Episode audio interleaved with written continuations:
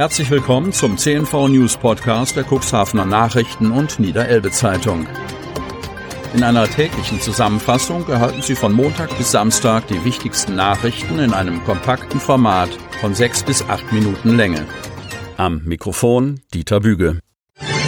Donnerstag, 7. Oktober 2021. Corona im Kreis Cuxhaven. Inzidenz ist konstant. Die Corona-Lage im Landkreis Cuxhaven ist am Mittwoch stabil. Die Inzidenz ist leicht angestiegen. Neuinfektionen mit dem Coronavirus meldet die Verwaltung. Das geht aus dem aktuellen Tagesbericht des Landkreises Cuxhaven hervor. Wie schon in den vergangenen Tagen meldet die Verwaltung zahlreiche Neuinfektionen. Die Inzidenz dümpelt rund um den Wert 60. Am Mittwoch stieg sie wieder leicht auf 60,9. Am Dienstag lag sie noch bei 59,9. Über das Wochenende war die Inzidenz einmal leicht angestiegen auf 63,9. Am vergangenen Donnerstag lag sie bei 58,8. Die aktuell 19 Neuinfektionen mit dem Coronavirus im Landkreis Cuxhaven verteilen sich auf mehrere Gemeinden im südlichen Landkreis.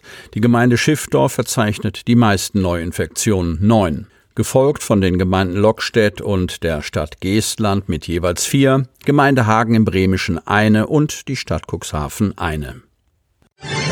Seeleute waren nur Zaungäste. Cuxhaven. Am Dienstagabend ging das Kreuzfahrtschiff Otto Sverdrup der Reederei Hurtigruten pünktlich um 22.30 Uhr in Cuxhaven vor Anker.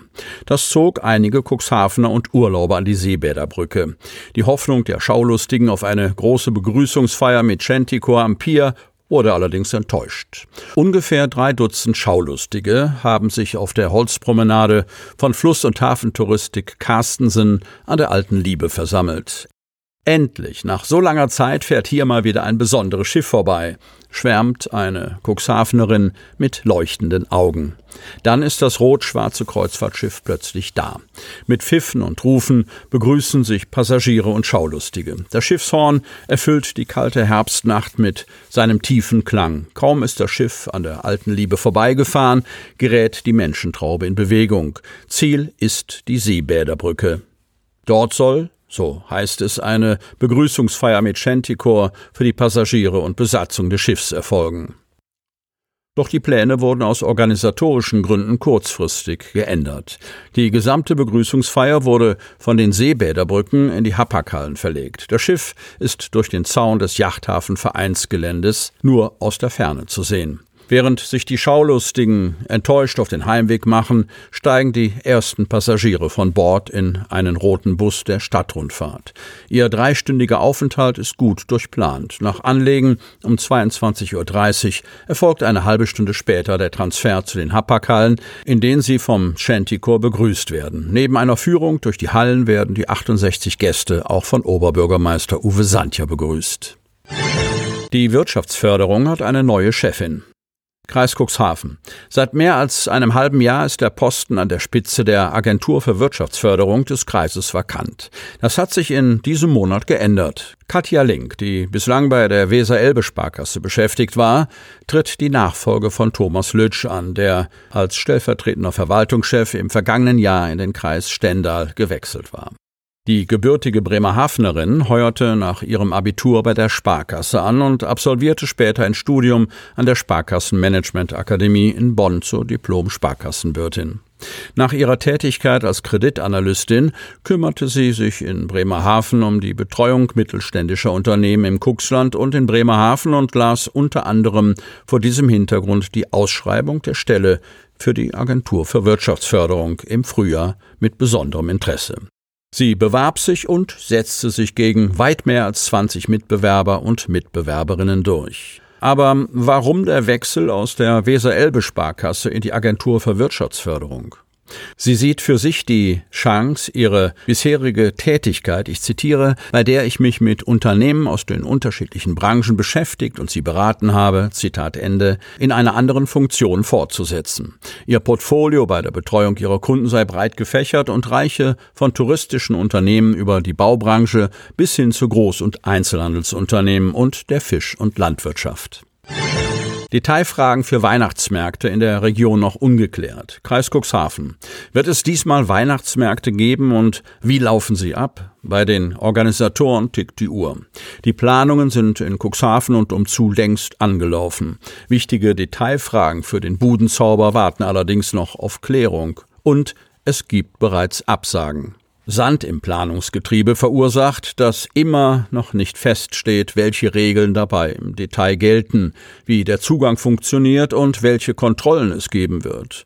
Noch liegt vom Land Niedersachsen die entsprechende Verordnung nicht vor.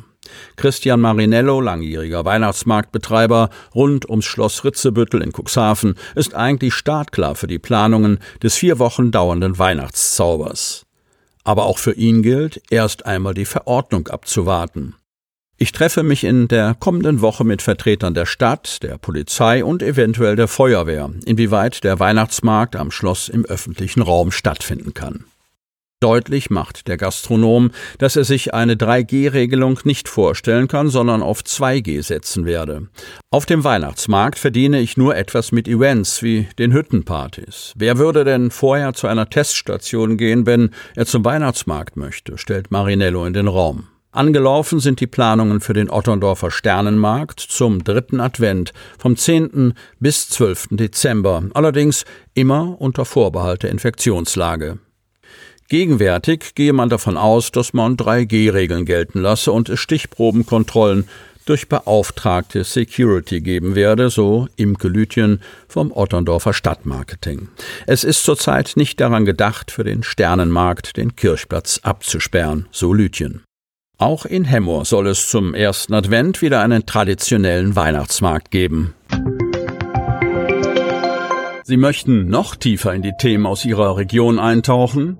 In unserem CNV-Themen-Podcast auf Tauchgang gibt's alle 14 Tage per Interview interessante Personen, emotionale Stories und bemerkenswerte Projekte aus dem Landkreis Cuxhaven direkt auf die Ohren, damit Sie ab sofort keine Podcast-Folge mehr verpassen, benötigen Sie lediglich einen sogenannten Podcatcher. Auf den meisten Smartphones ist dieser bereits vorhanden. Falls nicht, dann suchen Sie ganz einfach in Ihrem App Store nach einem kostenlosen Podcatcher wie zum Beispiel Spotify, Apple Podcast oder AntennaPod. Selbstverständlich können Sie unsere Podcast-Folgen auch direkt über unsere Website unter cnv-medien.de slash podcast anhören.